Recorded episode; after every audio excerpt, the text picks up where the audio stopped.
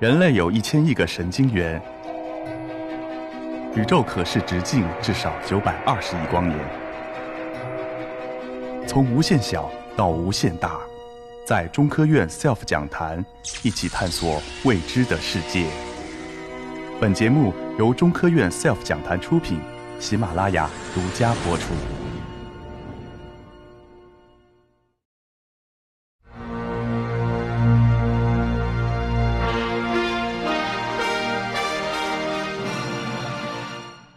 各位观众，大家好，我是来自于中科院大气物理所的黄平。呃，今天我们讲的主题呢是关于气候变化的。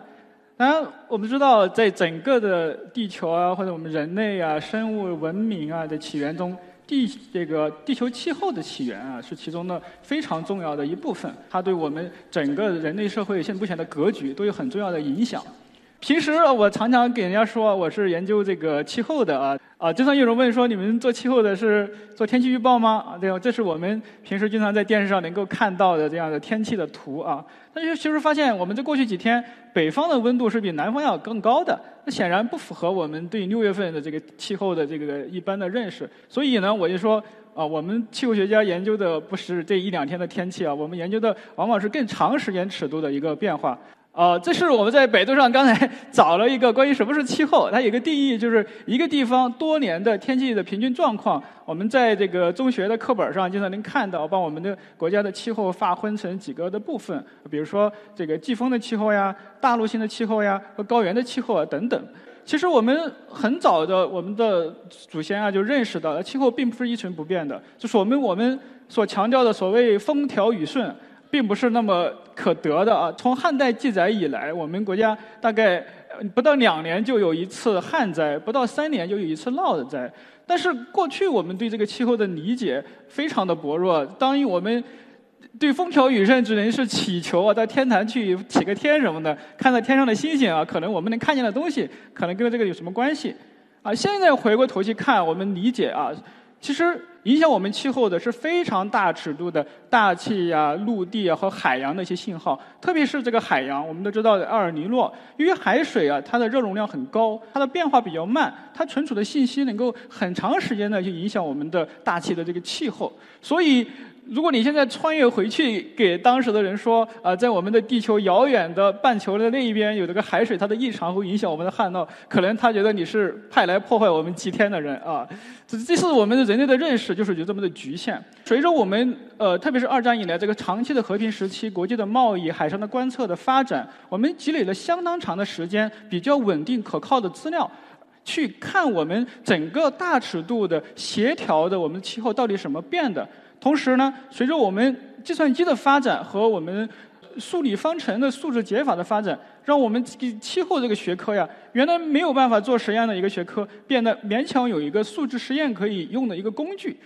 万事俱备的时候的我们的1977年和78年发生了非常强的厄尔尼诺，紧接着在82年、83年也发生了非常强的厄尔尼诺。那么这两次厄尔尼诺事件呢，对我们全球的气候造成很重要的影响。借助我们整个社会发展的一个呃基础的能力，那么借助我们一个很好的一个阿尔尼诺这样的一个故事，在八十年代以来，我们整个全球的气候学研究迎来了一个爆发式的发展。发展的第一条就是要建立观测体系。那么我们在八十年代开始一直建立了很多的海上的观测、卫星的观测。大家要注意啊，我讲的这个观测就显得就两个字嘛，就出去看，对吧？但是其实知道这个东西都是非常贵的，动辄是以上百亿来计的这个耗费，所以这个是必须是我们整个的文明工业化程度到这种程度之后，我们才有能力去了解我们这个地球，才有能力去研究我们这个地球。啊，那么从八十年代以来呢，人们用非常简单的数字模式从。非常简陋的模式预测我们的厄尔尼诺开始到现在，我们已经有了可以业务化的，比如说我们现在有国家气候中心对我们的厄尔尼诺呀等等的中国的天气啊进行长期的一个预测，取得了非常好的成绩，也获得了很大的一个收益。那么随着我们的这个观测的时间越来越长，越来越长，我们就会发现我们的气候呀。除了这个年与年的这样的震荡之外呢，在最近几十年发现了一个有一个很明显的长期增温的这样的一个趋势。刚才我已经讲啊，这个不是科学家想象出来的，是我们人类对地球的观测到这种程度之后，小学生都可以看到这个东西是往上走的。那么这样的一个观测的趋势呢，我们在很多的自然现象里面也可以看到。这个是二零一八年的北极的海冰的范围。我们可以很明显的看到，这个北京的海边的范围相比较这个黄色的这个过去三十年的平均值有一个很明显的萎缩。同时呢，在呃我们的一些冰川里面，我们出去旅游的时候都能够知道啊，这个是天山的冰川在二零一八年相对于二零零八年和零一年都有一个很明显的萎缩。这个这些都是全球逐渐暖化的这样的一些表现。在过去三十年的时间，呃。气候变暖的这个这个现象呢，受到受到很大的一个关注。那么科学家们呢，分析了所有有可能对气候变化影响的这些因子，最后认为啊，由于我们现在的气候变化的周期非常的短，非常的快，那么其他的一些我们耳熟能详的，比如说太阳啊、地球自转轴啊等等一些影响这个地球活动变化的这些因素呢，相对来说都没有发生如此剧烈的变化。因此，在我们联合国的第 IPCC 二零一三年的 IPCC 的评估报告中，就科学家们得出一个很谨慎啊这一个结论，认为我们目前发生的气候变暖很有可能极有可能是我们人类自工业革命以来排放的二氧化碳引起的。因为我们工业革命以来对能源的利用主要是依赖于我们的化石燃料的一个燃烧，那么化石燃料燃烧必然会对我们空气中排放大量的二氧化碳，这个。图可以可以看到，在过去八十万年以来的二氧化碳的水平都是在一百多到两百多一个震荡，而自工业革命以来，我们已经从一个高峰到了另外一个高峰，已经增加了百分之四十。啊，那么为什么这个二氧化碳的呃能对我们的那个气候造成很重要的影响呢？呃，我们可以看到，由于这个太阳啊，有我们的很高的辐射，但是呢，太阳的温度非常的高，那么它的辐射呢，我们温室气体是没有办法吸收的。而地球的辐射呢，因为地球的温度比较低，地球反的长波辐射刚好是二氧化碳的分子结构可以吸收，或者其他的水汽啊、甲烷的温室气体都可以吸收。那么这个过程呢，是我们整个的行星啊，很多的行星形成过程中间必不可少的一个温室气体的效应。那么对我们目前的地球来说，二氧化碳呀、水汽等温室气体提供了大概三十三度的一个保温的效果。二氧化碳刚才已经是增加了百分之四十，因此在这样的一个快速的变化的过程中间，哦，目前的科学家的一个很公认的一个结论是，极有可能啊，极有可能是二氧化碳的排放导致的。那有很多人就说了，那我们比如说在北方啊，温度冬夏天升高一点，有什么有什么影响呢？对不对？我们的呃农作物可能还长得更好一些呢？我们现在的人类的生活，其实是建立在过去两三百年以来的这个现代工业文明以来的。所以从这张图上，我们就可以看到，目前我们人类有一半的人口居住在沿海六十公里以内。这个居住人口不是呃我们故意要把它移到那儿去的，是现代工业文明整个的发展决定的。同时呢，它的那个密度呢是内地人口的十倍。啊，所以当我们气候变暖之后，温度升高之后，在我们大陆上的冰进行融化，会造成海平面的上升。那么对我们沿海地区是一个很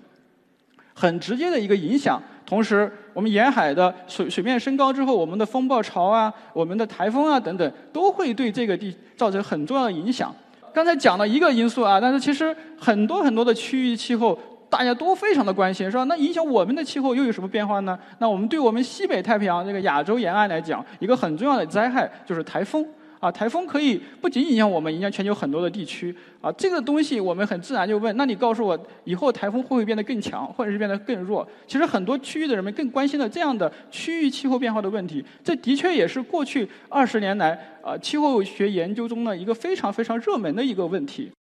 我们知道过去。人们对这个台风的研究已经进行了非常多了啊，比如说这个台风的结构啊，我们科学家们讲的都头头是道。具体的刚才那个问题，你全球温度升高了，台风的强度会变得更强吗？这样看似一个很简单的一个问题啊，其实科学家们面对这样的问题是手忙脚乱，他可以写出很复杂的台风的这个数理化的公式。那么对于这样的问题，其实并不是很清楚，大家需要从头再捋一遍。那么现在我就很多人呃科学家们或者是很多小朋友或者有一些这样台风的经验就知道，台风它其实是一个热机啊，它相当于说它是利用下沉的暖的水汽附带的这个很强的潜热，然后从把它吸上去之后，潜热释放，然后潜热能量呢转化成一个动能这样的一个过程。这个过程其实看似非常简单。那么全球变暖呢，我们下面的海洋温度升高了，水汽变得更暖了、更多了，那么台风的强度会变得更强，对吧？好像这个听起来，你们气候学家就做这么一点事情啊，很简单，呃，很好理解，对不对？但是我想说的是，直到2005年啊，才有美国的科学家们在 Nature 上找到比较确切的证据，从观测、从理论、从数字模拟上认为，哎，我们。这个是全球台风的这样的一个变化和海温确实有着非常明显的直接的关系。那么提出刚才这个理论，全球变暖的情况下，海温升高，台风变得更强。啊，这样的一个理论啊，我在2005年发表之后，到现在已经被引用了3400多次啊。如果大家在座有有些有一些科学研究背景的，可以知道，这个对地球科学来说，绝对是这一个方向的数得着的顶尖的，或者是有影响力的一个工作了。那么，既然就这么简单的一个问题，需要气候学家们费那么大的劲去研究，最主要的一个是我们所看到的这些过程，仅仅是一些定性的东西、定量的证据、定量的结论，我们是很欠缺的。啊，那么我在这个问题之前的认呃认识呢，其实也仅限于此。直到二零一三年，我很一个很偶然的机会啊，我参加了一个海峡两岸的会议，在会上呢，我听了一个非常有趣的故事。啊，这个老师呢报告了一个我之前完全不了解的一个现象，那就是说，其实我们这个台风啊，你看它这个船的过程中间，它会风非常强啊，它会把这个海洋下层的冷水给卷起来。你知道我们海洋上层呢是太阳晒的，会晒得很热，下层呢比较冷，会卷起来。你看这个我们卫星上面看得很清楚啊，当我们这个黑色的这个线跑台风跑过去之后，确实这个水海水就变得更冷一点了。啊，大家觉得，哎，这个东西海水变冷了，那么它就会抑制这个台风进一步的增长，它好像这个台风自带了一个刹车一样。这个过程，呃，听起来也很简单，对不对？但是呢，呃，这个刹车呢，它有强有弱。比如说，当我们的海水表层的海水啊，它比较薄的时候，它卷起来这个冷水呢就比较冷，这个刹车呢就比较强。当我们上层的暖水比较厚的时候，这个刹车呢就比较弱。但是这个也只是一个定性的讲的，但我们到底它，我们定量的说它能够提供多少的这对台风的一个影响呢？不知道，